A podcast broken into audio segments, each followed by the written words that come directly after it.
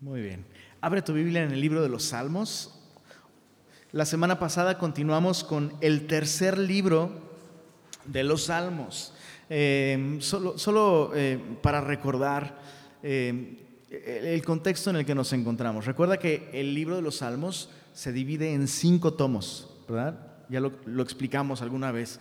Y cada uno de esos cinco tomos tiene como una relación o un paralelo con los primeros cinco libros de la Biblia. Entonces, el primer libro de la Biblia es Génesis, el primer libro de, los Salmos tiene esa, esa, connotación, ese contexto. Eh, los primeros, eh, eh, ¿qué te gusta? Los primeros 41 salmos son el libro 1 y vemos que corresponde muy bien con el libro de Génesis que nos presenta a Dios como creador, bueno, el libro uno de los Salmos, vemos este énfasis en la relación entre nosotros y Dios como la relación del el Creador con su creación. Por eso tenemos todos estos salmos que hacen mucho énfasis en esta relación con Dios como nuestro Creador. Encontramos el Salmo 8, por ejemplo, ¿no? Vemos al salmista asombrado de que el Creador, ¿no? Piensa en nosotros, ¿no? Cuando veo los cielos, ¿no? La luna y las estrellas que tú formaste, digo, ¿cómo quieres tú tener una relación con nosotros? Tenemos ahí el Salmo 23, ¿no? Esta relación del adorador con Dios como de la oveja con aquel que le cuida, que le provee, que le suple. Entonces, el libro uno de los Salmos eh, nos, nos lleva a apreciar esta relación entre nosotros y Dios como nuestro creador. El libro 2 de los Salmos, que comprende los Salmos 42 al 72, tiene un paralelismo con Éxodo, ya no con Génesis, sino con Éxodo. Y el énfasis en este segundo libro de los Salmos es Dios como redentor. Entonces, mucho de estos salmos nos enseña a relacionarnos con Dios como aquel que nos liberta, como el gran libertador, como el redentor. El tercer libro de los salmos, que es el que estamos estudiando, es Salmos 73 hasta el 89, y ahora el paralelo está con el libro de Levítico. En Levítico el gran tema es el santuario. Es este libro que nos enseña todo acerca del santuario, cómo acercarnos a Dios, cómo servir a Dios, todo lo referente a la, presencia de Dios en el santuario. Y de la misma manera, el libro 3 de los Salmos tiene un énfasis en el tabernáculo, en el templo, en el santuario o en la presencia de Dios manifestada a través de su gloria. Así que hoy vamos a estudiar Salmos 74 al 77 con la ayuda de Dios. Y algo interesante es que estos salmos, 74 al 77, eh, son como una progresión. Todos estos son salmos de Asaf y todos estos salmos tienen una relación porque nos muestran una progresión. Desde el Salmo 74, el salmista se encuentra en angustia, en perplejidad, en dolor, en duda y vemos esa progresión desde la duda en el, Salmo 74 hasta eh, darle gloria a Dios y testificar de su bondad, de su poder en el Salmo 77. Para aquellos que toman nota, Salmo 74, el énfasis es perplejidad o angustia. Salmo 75, gratitud, certeza. Salmo 76, intervención de Dios Dios interviene en, la situación que tiene el salmista en angustia y en el Salmo 77 el salmista da testimonio y glorifica a Dios dando testimonio de cómo Dios intervino en su vida. Entonces, eh, Salmo 74, con esto en mente, eh, el, contexto de esta situación que tiene al salmista perplejo es la destrucción de Jerusalén. Babilonia destruyó Jerusalén y por eso el salmista se encuentra como lo vamos a ver, versos 1 al 3 dice, ¿por qué, oh Dios, nos has desechado para siempre? ¿Por qué se ha encendido tu furor contra las ovejas de tu prado?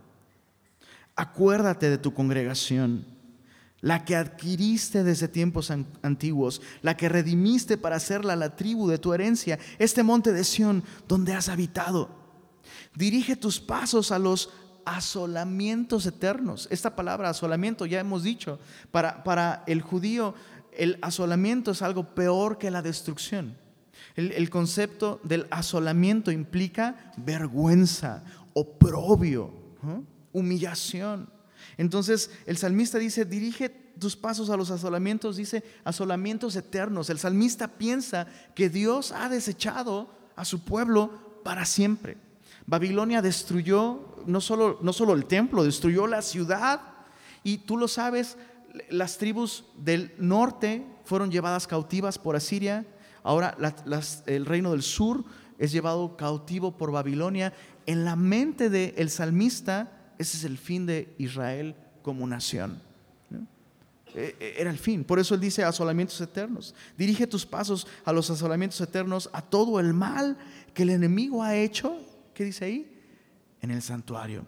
Como, como, como lo peor de toda esta destrucción y de todo ese sufrimiento para el salmista es que el santuario de Dios, recuerda que este enfoque en este libro está en el santuario, el santuario de Dios ha sido destruido. esta pregunta, ¿por qué? Aparece dos veces en esta sección. Y eh, es una pregunta que tú y yo nos hemos hecho muchas veces, ¿no? A veces eh, en un tono casi cómico, ¿no?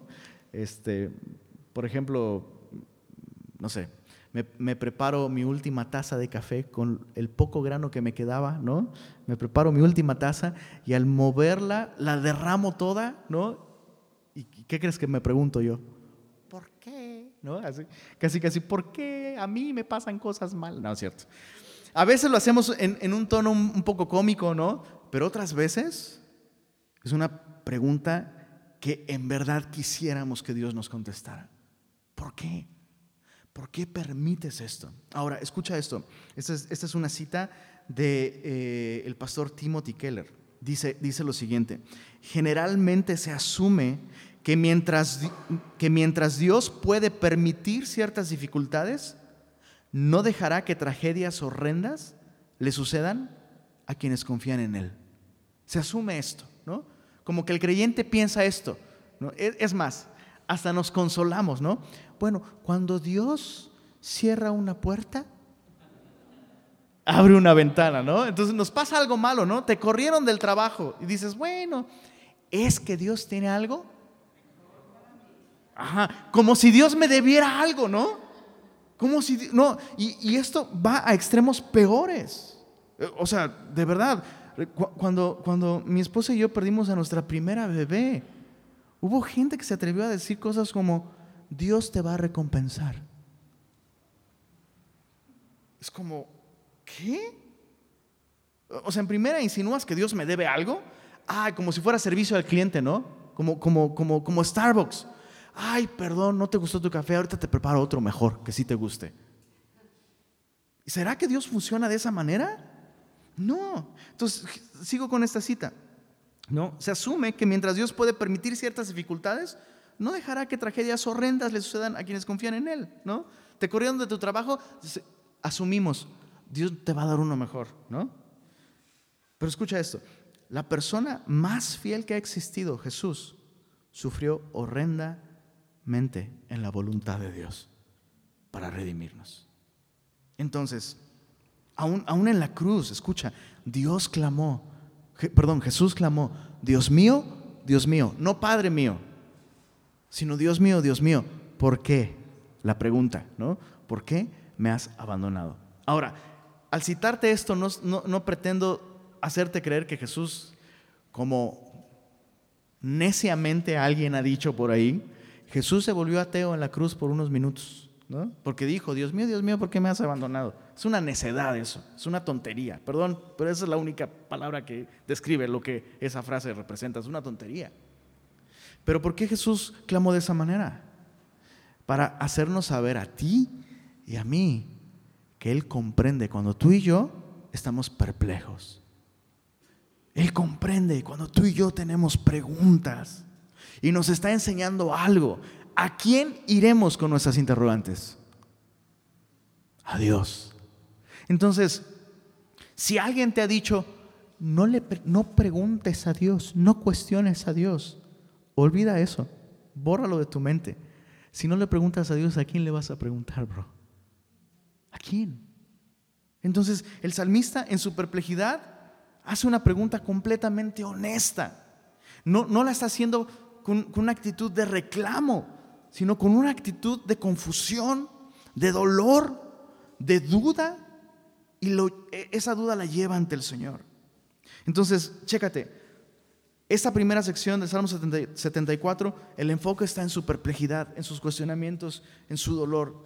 Versos 4 al 11, hay un cambio en el enfoque del salmista. Dice, tus enemigos vociferan en medio de tus asambleas, han puesto sus divisas por señales, se parecen a los que levantan el hacha en medio de tupido bosque. Y ahora con hachas y martillos han quebrantado todas sus entalladuras. Han puesto fuego a tu santuario. Una vez más el énfasis en el santuario. Han profanado el tabernáculo de tu nombre, echándolo a tierra. Dijeron en su corazón, destruyámoslos de una vez. Han quemado, subraya esto, todas las sinagogas de Dios en la tierra. No vemos ya nuestras señales. No hay más profeta ni entre nosotros hay quien sepa hasta cuándo. El enfoque cambió de la situación, ¿no? En los primeros versos, la situación tiene al salmista perplejo, cambió a las personas, a los hombres. Primero, en los enemigos de Dios, todo lo que ellos han hecho. Luego, en ellos mismos como nación.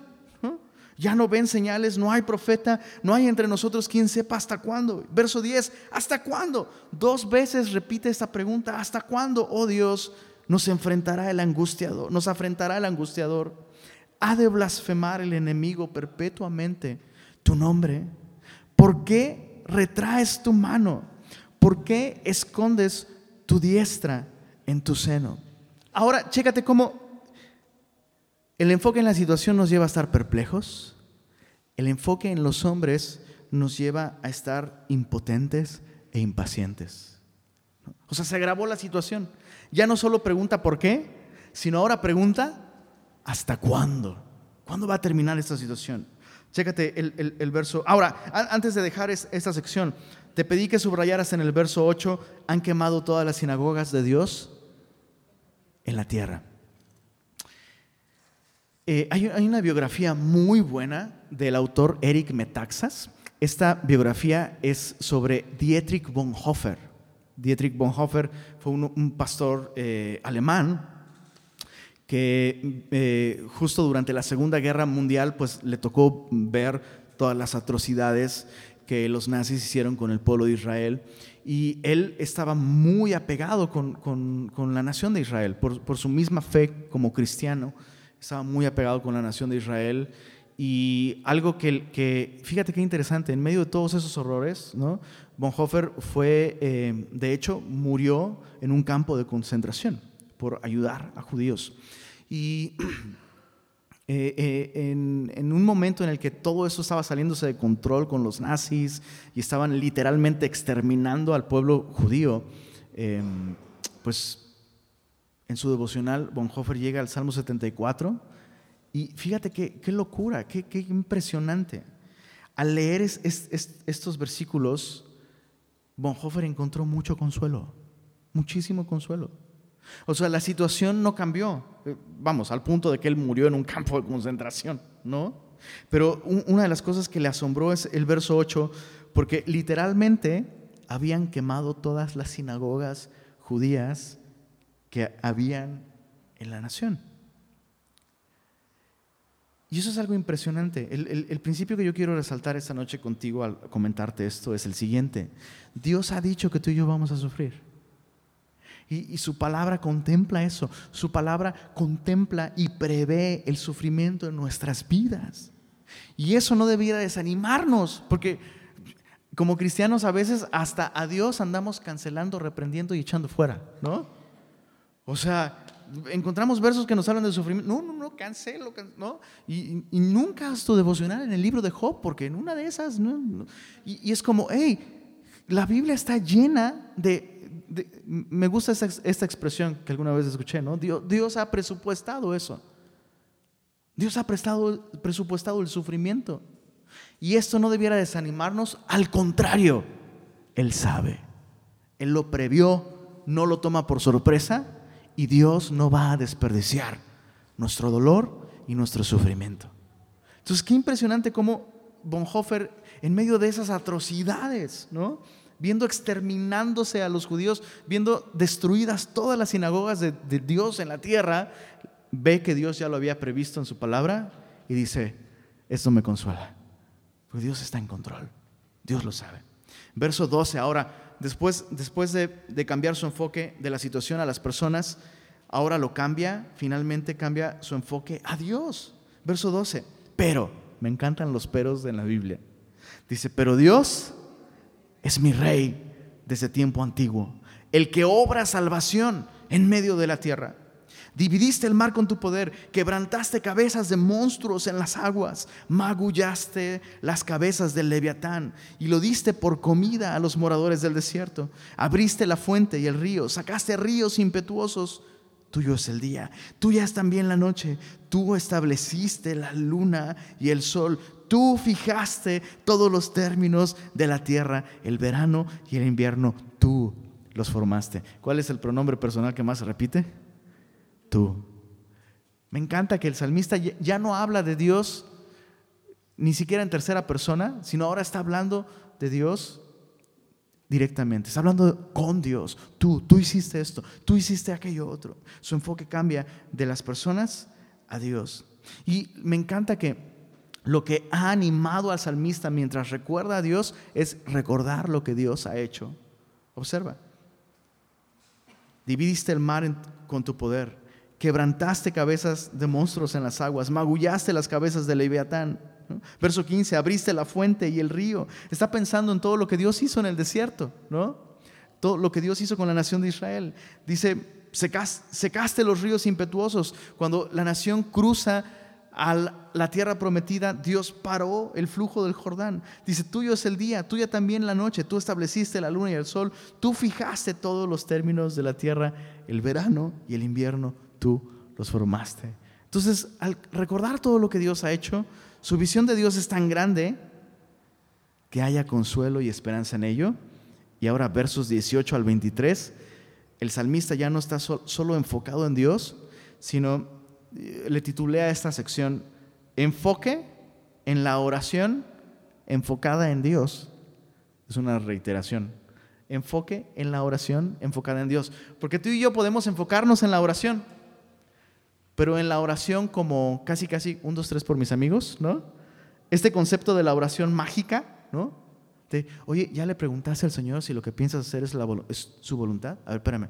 Señor, si es tu voluntad que se dé y si no, no. Amén. ¿No? Como, esa no es la oración bíblica. La oración bíblica está enfocada en Dios. Y eso es importante, chicos. Eso es importante, porque si yo te pregunto, ¿has estado orando por esto? Chance y, chance y sí. Sí, sí he estado orando. Pero la pregunta es, ¿cómo estás orando? ¿Tus oraciones están enfocadas en tus deseos? Es que, eh, o sea, a veces usamos la oración casi, casi como, como consejería a Dios, ¿no? Y Señor, pues tú ya sabes, pero te quiero platicar lo que sucedió en esta situación. Y yo pienso, Señor, pues bueno, te pido, ¿no? Y, en nuestras oraciones estamos aconsejándole a Dios lo que Él debiera hacer.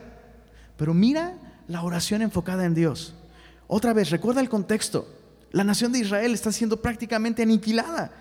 ¿Cómo oraríamos tú y yo en esa situación? Mira cómo ora el salmista. Acuérdate de esto, verso 18. El enemigo ha afrentado a Jehová y pueblo insensato ha blasfemado tu nombre. Entonces observa, observa. La petición del salmista primordialmente ya no trae a la consideración del Señor el sufrimiento de su pueblo, sino su nombre siendo blasfemado, su nombre, dice aquí, siendo afrentado. O sea, lo que al salmista ahora más le preocupa es la gloria de Dios. ¿Cuánto necesitamos eso en nuestras oraciones? ¿no? O sea, quisiera, y yo creo, chicos, es la voluntad de Dios que nosotros lleguemos a esta manera de orar. ¿Sabes que nuestras oraciones sean muy distintas a la manera en la que la gente que no conoce a Dios ora? Porque hay gente que no conoce a Dios allá afuera y que ora. A lo mejor hasta oran más que tú y que yo. ¿no? Señor, y que me vaya bien en mi trabajo, y bendíceme mucho, Señor, y, que, que, gane más. Y, no, nuestros conceptos, Señor, bendíceme. Y en nuestra mente es, dame dinero, ¿no? Señor, y a mis hijos, pues que les vaya bien y que, y que no se enfermen, Señor. No, ya, yo me imagino a Dios afligido agüitado porque tú y yo oramos de esa manera tan chafa y tan pobre. Jesús dijo a sus discípulos, hey, los gentiles buscan esas cosas, bro. ¿Qué comeré? ¿Qué beberé? ¿Qué vestiré? No, es, lo mismo, nada más que región 4, bro. Las oraciones que tú y yo hacemos, lo mismito. Pero mira cómo ora el salmista en medio de gran sufrimiento, pudiendo decir, Señor, trae justicia, Señor. No, lo primero que ora es, acuérdate que este pueblo ha blasfemado tu nombre, Señor. Tu nombre, tu glorioso nombre. Verso 19, no entregues a las fieras el alma de tu tórtola. No, no olvides para siempre la congregación de tus afligidos. Somos tu congregación. Somos aquellos que tú escogiste.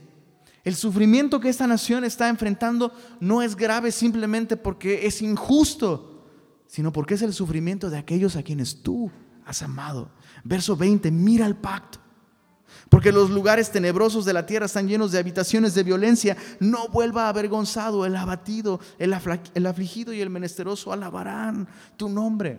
Lo que le duele al salmista ahora es que el templo ha sido destruido. La nación de Israel no puede alabar a Dios como la palabra de Dios determina que debe ser alabado. ¿Se entiende el, cambio en el salmista? El cambio en su corazón. Ya no le duele nada más el sufrimiento ¿Le duele que Dios no está siendo adorado, servido y magnificado de la manera ideal que Él había planeado en el templo en Jerusalén? Ya no hay templo. El pueblo está completamente dispersado. Él no está siendo alabado como debiera ser alabado. Verso 22, levántate, oh Dios. ¿Qué dice ahí? Aboga tu causa. Pues eso ya no es un rollo mío. Mira, hazme justicia. No, que sería una buena oración también. Pero esta es mejor. Aboga tu causa. Acuérdate de cómo el insensato te injuria cada día. En otras palabras, yo tengo aquí parafraseado, que no te hablen así, papá. Ese, ese, es el corazón ahora del salmista. Ahora ya no le duele, ay nosotros, ay pobre de mí, ay, es que me trata re mal, es que no sé qué, es que me hicieron esto, es que me hicieron aquello. No, la gloria de Dios. Señor, quiero glorificarte. Señor, quiero alabarte. Señor, quiero honrarte. Señor, yo soy tu templo.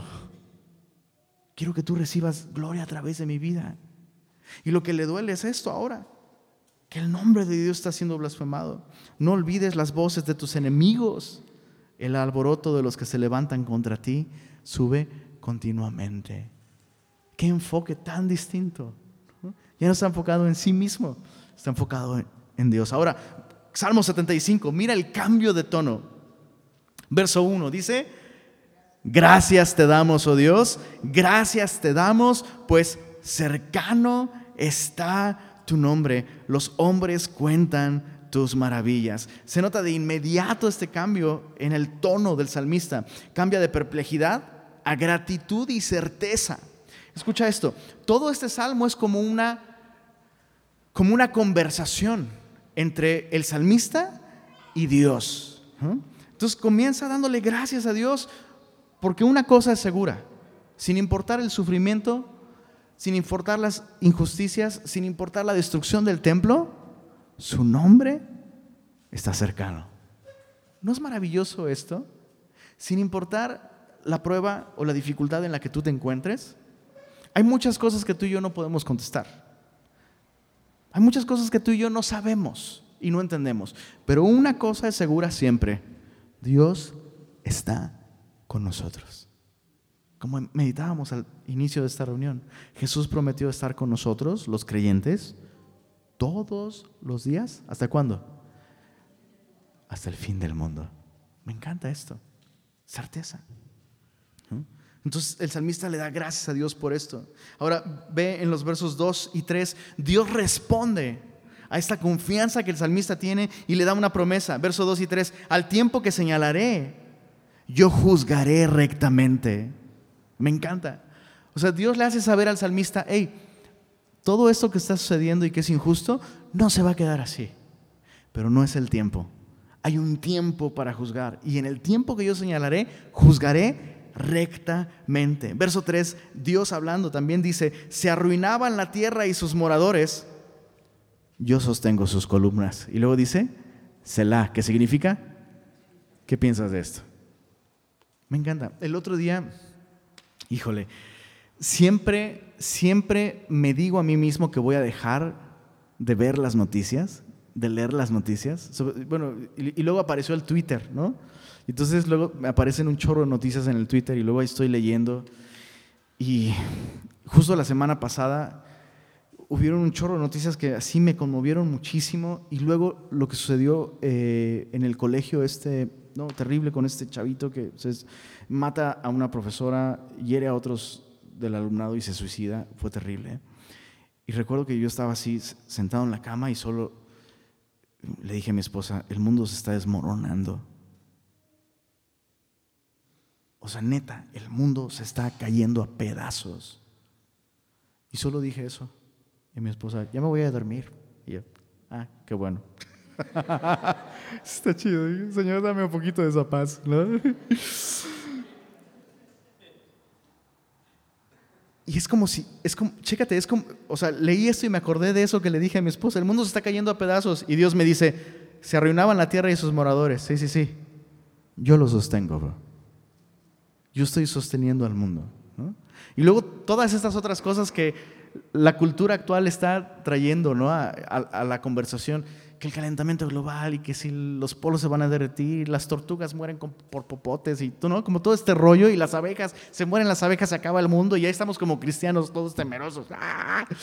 Es, hey, Dios tiene un plan, el mundo no se va a acabar porque las abejas se mueran. La Biblia no dice eso, bro.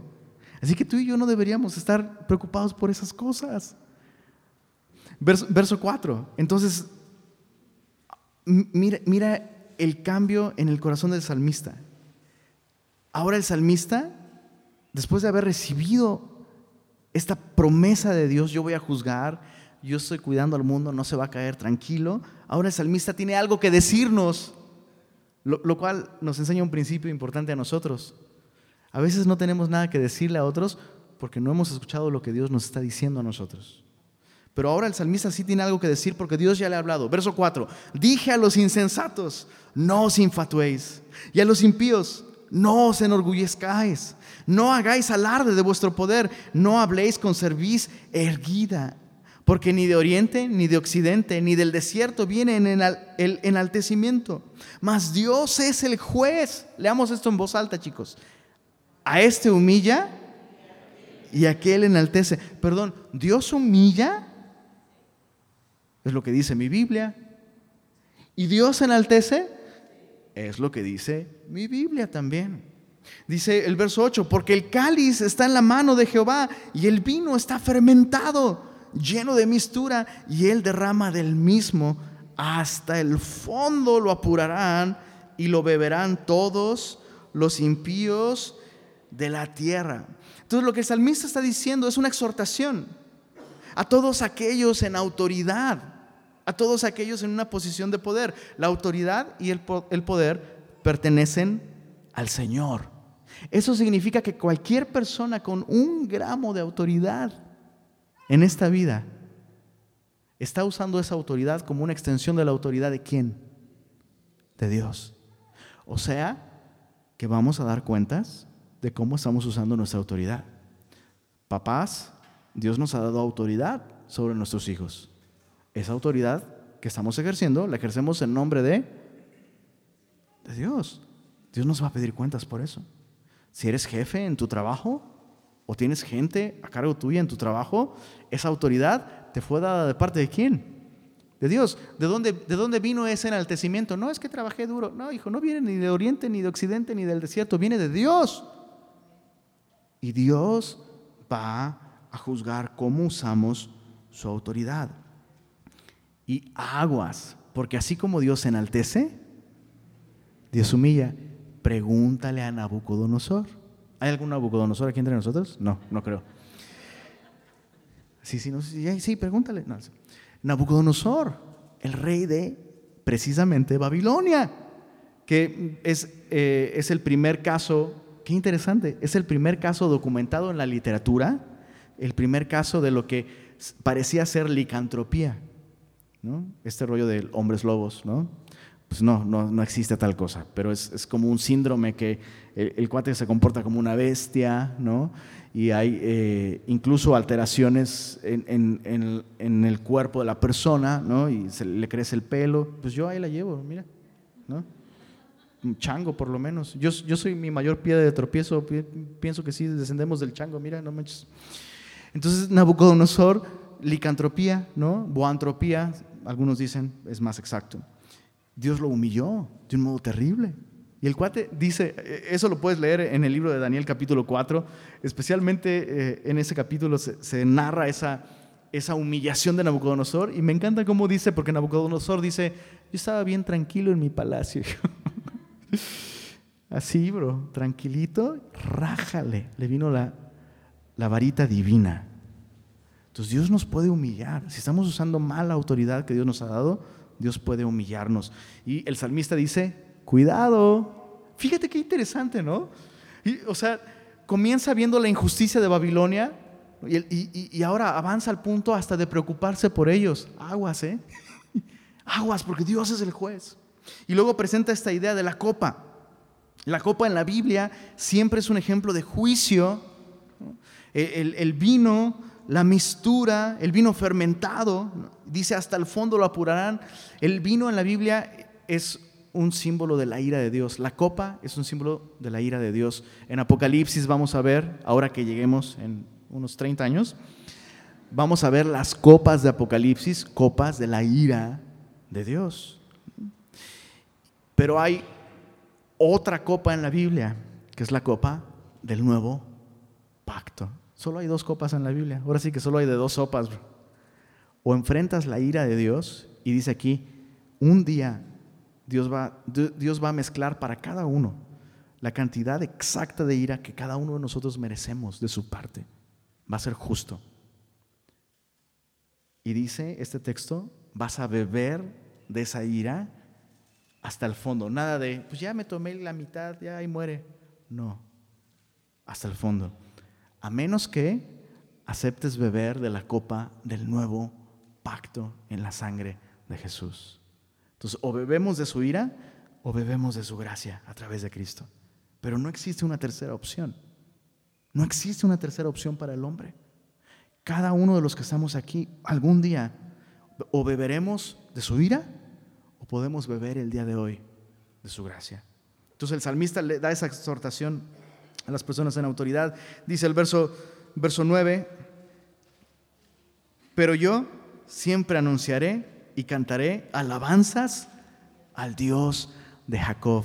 ¿Qué cambio ha habido en el corazón del salmista? ¿no? Verso 10 termina con una última promesa de parte de Dios. Dice, quebrantaré todo el poderío de los pecadores, pero el poder del justo será exaltado. Va a haber un día en que el justo gobernará esta tierra. Y la Biblia dice que tú y yo un día reinaremos con Cristo. O sea, todas esas cosas que a veces nos duelen, ¿no? Al, ver la vida en, el mundo el día de hoy. Toda esa injusticia, todo, todo, todo lo que nos lastima. Dios ha prometido que tú y yo un día vamos a gobernar el mundo. Eso va a ser maravilloso. Eh, capítulo 76, ahora, eh, continuando con esta, con esta progresión, el salmista ha cambiado su enfoque de su situación a Dios, ha escuchado las promesas de Dios y ahora tiene hasta una exhortación que darle a aquellos que actúan injustamente. Y ahora en el capítulo 76, Dios interviene en la historia. Leamos, Dios es conocido en Judá. En Israel es grande su nombre. En Salem, eso es una contracción de Jerusalén, la ciudad de paz. En Salem está su tabernáculo y su habitación en Sión. Allí quebró las saetas del arco, el escudo, la espada y las armas de guerra. Selah. Habla, habla obviamente en retrospectiva. Dios ha intervenido en la historia de Israel, pero no solo en la historia de Israel. El Dios que tú y yo adoramos es un Dios que ha intervenido en la historia de la humanidad. La, próxima vez que alguien te diga que este, asunto de Jesús, que Jesús ni existió y no sé qué, Dile, oye, ¿puedo, ¿puedo ver tu acta de nacimiento? ¿Qué fecha trae tu acta de nacimiento? Como en mi caso va a decir, bueno, una fecha y va a decir, después de Cristo. Es impresionante, ¿no? O sea, aún los peores ateos así, no, pero pues entonces, ¿qué onda? Tú estás viviendo una mentira entonces, porque estás viviendo en el año 2020, después de Cristo, hazle como quieras. El Dios que yo adoro es un Dios que intervino en la historia y la partió en dos y puede intervenir en tu historia personal y dividirla en dos también, antes y después de Cristo. Nuestro Dios es un Dios que interviene en la historia y su máxima intervención está en la cruz del Calvario.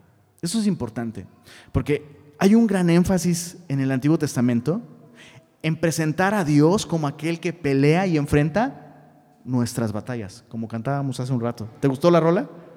La vamos a cantar más seguido, ¿no?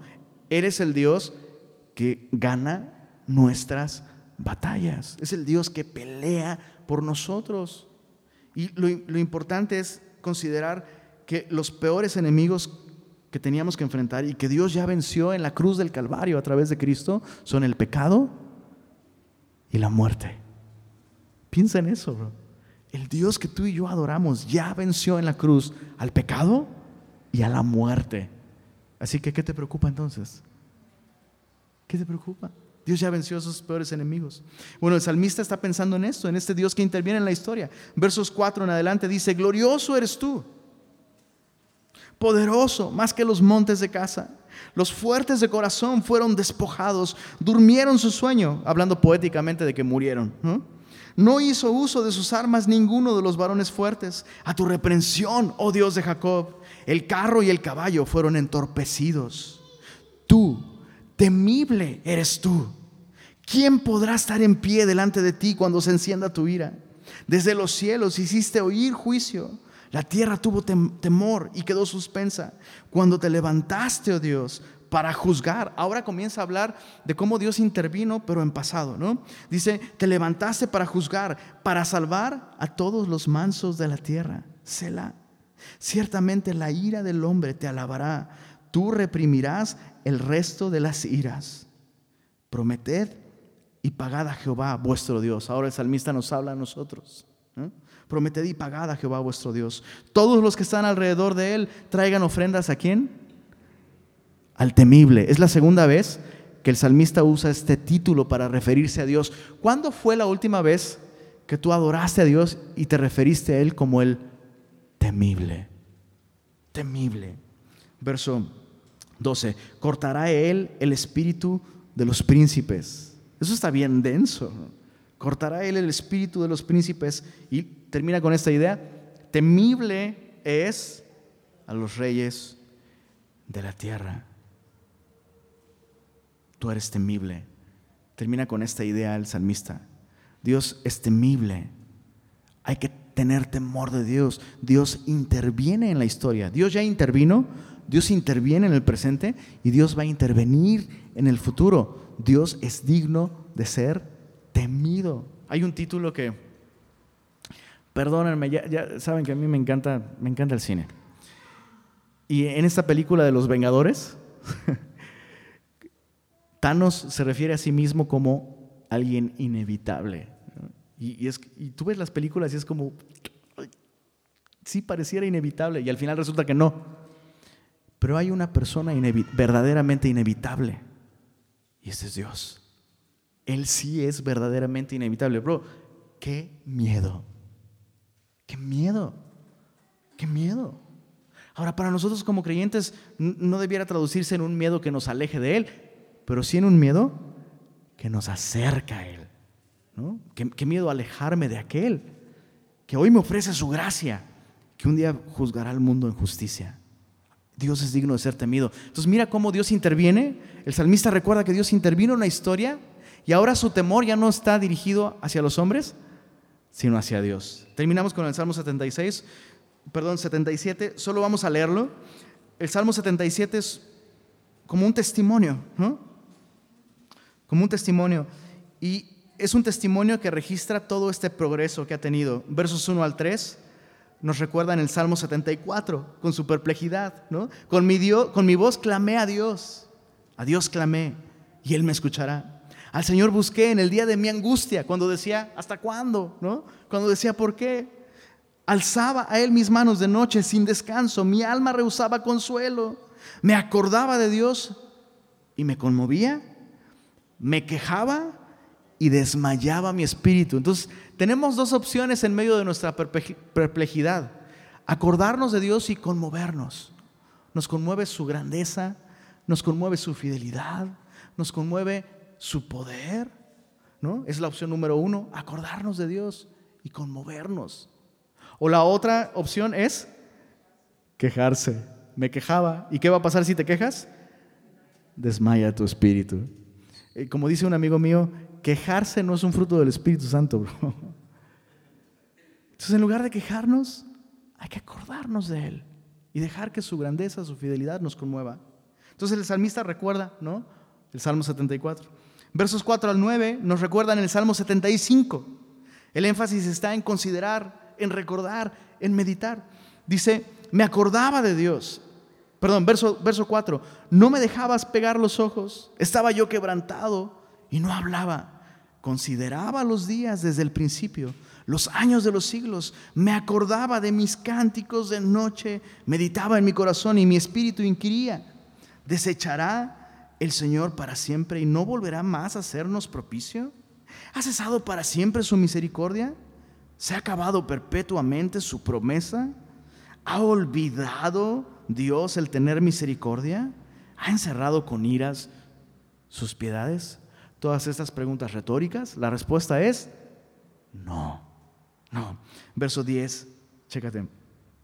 Enfermedad mía es esta, dije.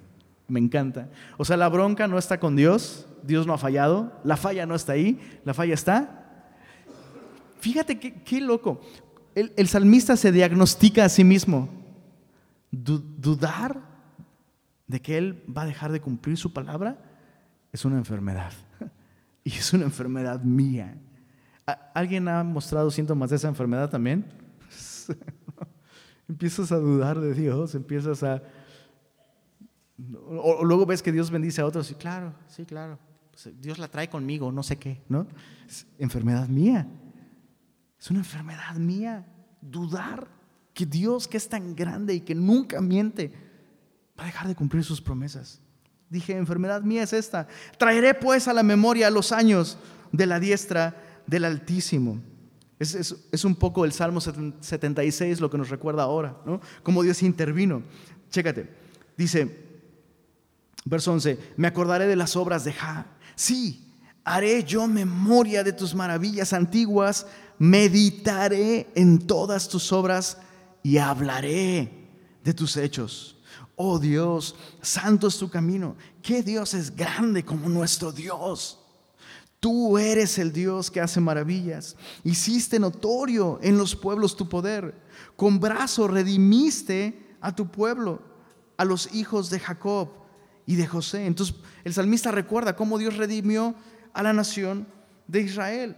Verso 16 hasta el final es, es finalmente como una conclusión a la que llega el salmista. Te vieron las aguas, oh Dios. Las aguas te vieron y temieron. ¿Nos recuerda el Salmo 77? El, al temible. Aquel que cuando se manifiesta, los temores se vuelven correctos. Temor de Él. Las aguas te vieron y temieron, haciendo referencia al mar rojo. Los abismos también se estremecieron. Las nubes echaron inundaciones de aguas. Probablemente está pensando en el diluvio. ¿no? ¿A quién hay que tenerle miedo?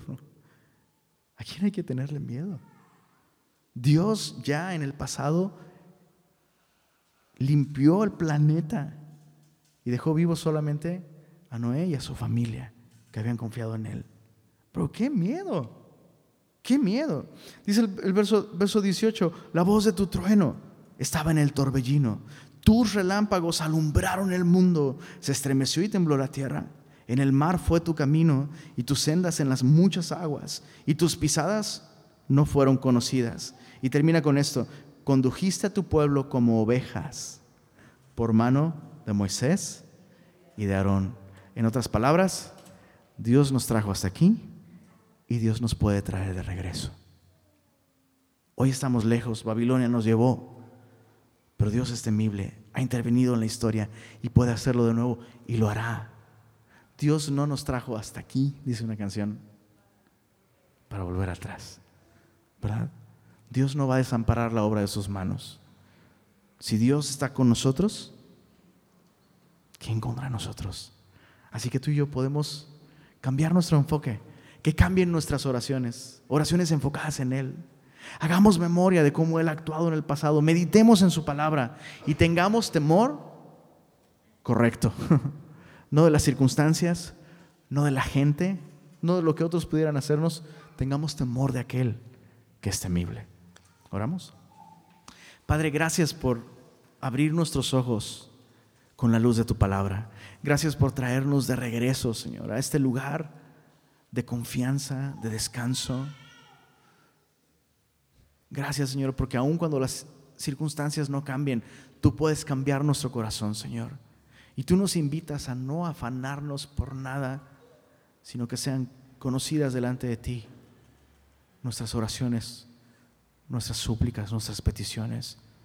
Y tú ofreces, Señor, que tu paz guardará nuestra mente y nuestro corazón en Cristo Jesús. Así que, Señor, glorifícate en tu nuevo santuario que somos nosotros, Señor. El mundo puede estar desmoronándose, Señor, y eso puede causarnos dolor. Eso puede llevarnos a ser víctimas de injusticia. Eso puede llevarnos a sufrir las consecuencias de un mundo que se ha caído, Señor. Pero en medio de todo eso tenemos la posibilidad de darte a ti gloria, honra y alabanza. Aun cuando estamos rodeados de gente que se pregunta dónde estás y que blasfema tu nombre, Señor, nosotros podemos, por tu gracia, Señor, tener paz en ti. Así que te, pedimos esta noche, Señor, llévanos así como a este salmista, Señor. Llévanos a pasar de la perplejidad, de los cuestionamientos, del desmayo, a esta actitud llena de alabanza, de gratitud, de confianza, de esperanza, porque tú eres real, Señor. Y te ruego, fortalécenos, Señor. Cualquiera que sea la prueba en la que estén mis hermanos, Señor yo te pido, fortalécelos. Aquellos que aún no están en, medio de pruebas, permítenos escuchar tus palabras, Señor, y tener que compartir con aquellos que están en necesidad, Señor. Y gracias porque una vez más tu palabra ha resonado en nuestros corazones con, claridad, Señor. Eh, gracias, Señor, por ser un Dios cercano. Gracias porque tenemos hoy, una vez más, Señor, la certeza de que nada nos puede separar de tu amor. Gracias, Señor en el nombre de Jesús. Amén.